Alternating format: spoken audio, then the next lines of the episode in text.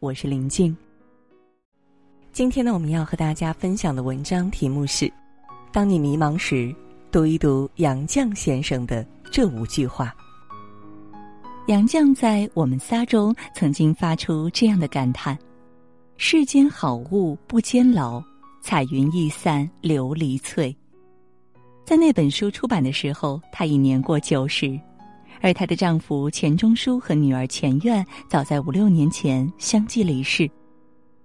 人生中所有的美好，在那时看来，都只不过是一场虚幻的梦，随着时光的流逝，烟消云散。剩下的只有耄耋之年独自慢慢走向生命尽头的凄凉。然而，杨绛没有就此停下思考与创作的脚步，在生命的最后一段旅程中，他一边与自己的老病忙做着斗争，一边将自己对人生的理解记录在了《走在人生边上》这本散文集中。《走在人生边上》是杨绛继《我们仨》之后的又一部佳作。书中，杨绛围绕灵肉、生死、命运等厚重的话题，阐述了自己对于人生的理解，为千千万万的迷茫之人指明了方向。接下来，婉君将把杨绛先生的人生感悟浓缩成五句话，分享给大家，相信会让大家受益匪浅。人生就是一场灵与肉的斗争。活到九十多岁的高龄，杨绛可以说是已经见到了人间百态。在回顾自己生命中出现的那些形形色色的人后，他总结说：“人其实就是灵与肉的结合，灵即灵性、良心，也就是识别和遵守道德标准的本能。”杨绛家中曾收留过两个有智力缺陷的低能儿童，其中男孩被杨绛的母亲取名为阿福。阿福虽然智力低下，模样也比同龄的孩子小了五六岁，却总要把得到的好东西都留给杨绛的母亲。从那之后，杨绛更坚信，人不分贫贱尊卑，上至下愚，都有灵性良心。除了有灵性良心之外，人还是一个血肉之躯，带有无穷的欲念。因为有了欲念，人就会想要吃好的、喝好的、穿好的，总之就是想要恣意享受。而人的灵性良心时时刻刻在管制自己的肉体，不该要这要那，不该纵欲放肆，这事儿不该做，那事儿不合适。因此，肉体的欲望和人性里的灵性良心经常是不一致的。人活着就无法避免处理这两者的斗争和矛盾。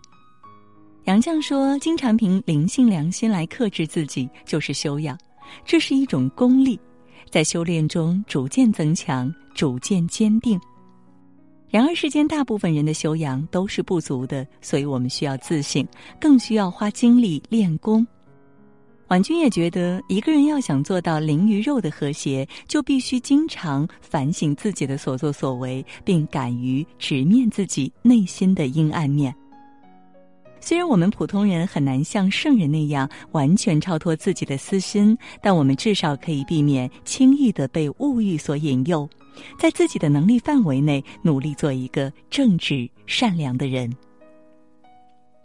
有一种豁达叫做接受命运的无常。如果说人的修养是可以靠努力获得的，那么人的命运则显得没有那么可控了。杨绛的妹妹有个英文成绩很好的中学同学。人非常聪明，解放后他想要前往香港求好运，谁料到还未出境就半途被捕，进了劳改营。为了躲避某一劳役，他疏通医生帮自己伪造了一张患严重肝炎的证明。这张证明虽然免去了他的劳役，却也断送了他去出版社工作的机会。由于出不了劳改营，这个不幸的姑娘只好和一个劳改人员结了婚，一辈子待在劳改营工作，原本光明的前景毁于一旦。在杨绛看来，这种命运的捉弄是我们不可预测也难以避免的。在生活中，我们经常会看到恶人当权得势，好人吃苦受害的现象。有的人不学无术却活得逍遥自在，有的人一身正气却过得贫困潦倒。可见命运是最不讲理的，但即使他不讲理，我们的生活还是要过下去。因此，不如勇敢的接受命运给我们开的一些玩笑吧。婉君想说，一个人的命一半在自己手里，另一半在老天手里。我们只需要把自己的那一半做好，至于另一半，就不必过度担忧了。这就是所谓的尽人事，听天命。一个真正的智者，应该不只懂得抓住人生的机遇，也应该懂得接受命运的无常。人活着是一种自我锻炼的过程。聊完了人事和天命，想再和大家聊一聊生活本身。首先呢，想问大家一个问题呀：你觉得生活苦吗？相信大多数人都会说苦。确实啊，在这个物欲横流的人世间，每个人活得不容易。你老实一点吧，别人就利用你、欺负你；你聪明一点吧，别人又嫉妒你、排挤你。你要不与人争，就得与世无求，同时还要维持实力，准备斗争；你要和别人和平共处，就先得和他们周旋，还得准备随处吃亏。那么，人生既然如此艰苦，人吃苦的意义又是什么呢？杨绛的回答是：一个人经过不同程度的锻炼，就获得不同程度的修养，不同程度的效益。好比香料捣得越碎，磨得越细，香得越浓烈。他认为，人们遭受磨难的过程虽然是痛苦的，但这些痛苦却可以锻炼他们的意志，让他们的内心变得更加强大。所谓“不受苦中苦，难为人上人”，讲的就是这个道理。我们都知道，一块黄金需要经过烧炼去除杂质，才能变成纯金，而人也是一样，只有在忧患中才能学得智慧，只有在苦痛中才能练出美德。相反，过于顺利的人生会使人局限在自己的舒适圈里，失去修炼身心的机会。婉君想说，与其抱怨自己生活不幸，不如把所有的艰苦都当作是人生的一场历练。一个人只有经历过无数的苦痛，才能担当得起生活交给自己的重任。有了信仰，人生才有了价值。下面这个话题可能有些沉重，但也是每个人都绕不开的，那就是生死。杨绛说自己已经走到人生的边缘上，再往前去就是走了，去了，不在了，没有了。周围的朋友们都告诉他，人一旦死亡，便什么都会消失。可杨绛却总觉得应该会有什么东西留下。那么人死后究竟可以留下什么呢？有不少人认为是名气。我们看到生活中有许多人忙忙碌碌了一辈子，都是为了求得一个身后之名。但在这个世界上，有名的毕竟只是绝少数，无名的倒是占了绝大多数。这么说来，那些默默无闻的人们活了一辈子，就是没有价值的吗？显然不是这样。可见，人活着不应该只是为了名气二字。既然如此，我们又是为什么而活呢？杨绛对于这个问题也思考了许久，最后他给自己的答案是：一个人有了信仰，他的人生才有价值。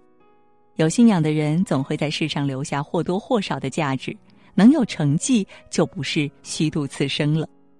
这种成绩和名气不同，他们可能无法被人们的肉眼所看见，却能以一种精神财富的形式留在人间。因此，做一个有信仰的人吧。愿在我们走到人生边上的那一天，能够为自己仍有一个纯净的灵魂而感到庆幸。生命不息，思考不止。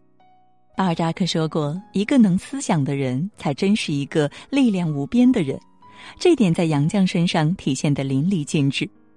为了写好《走到人生边上》这部作品，多病缠身的杨绛前前后后翻阅了无数的书籍。从曾经读过的，到从未读过的，再到手边有的或请人借的，他说：“读书可以帮我思索，可是我这里想通了，那里又堵死了。”那段时间，他经常一坐就是半天，只为了想通一个自己没想明白的人生问题。在本该享受清闲的年纪，他却忙得有时连吃睡都顾不上。由于精神状态不佳，他的写作经常断断续续。往往写了半个字，另一半就忘了。或许有人会说，都活到一把年纪了，何必再如此折腾呢？婉君却觉得杨绛的这种活到老、思到老的精神非常值得我们学习。在今天这个物欲横流的社会，能够静心思考的人可以说是少之又少，而能够像杨绛那样坚持一辈子静心思考的人，就更是屈指可数。很多人走到生命尽头的时候，看着自己已经拥有的车子、房子，却突然觉得自己好像白活了一场。原因就是他们的物质生活虽然令人艳羡，但精神世界却是空空如也。生命不息，思考不止，是一种至高的人生的境界。只有把思考的习惯贯穿于我们的生命之中，我们才会活得更加清醒，不至于浑浑噩噩度过一生。周国平曾这样评价杨绛：他在细心的为他的灵魂清点行囊，为了让这颗灵魂带着全部最宝贵的收获，平静的上路。面对死亡的逼近，杨绛依旧保持着那份生活的从容，用文字记录下了自己对于人生深刻的思考和独到的剖析。而他对于人生的哲思，就像是一盏明灯，照亮了我们这些后人前进的道路，并始终温暖着我们。今天给您分享的文章就到这里了，感谢大家的守候。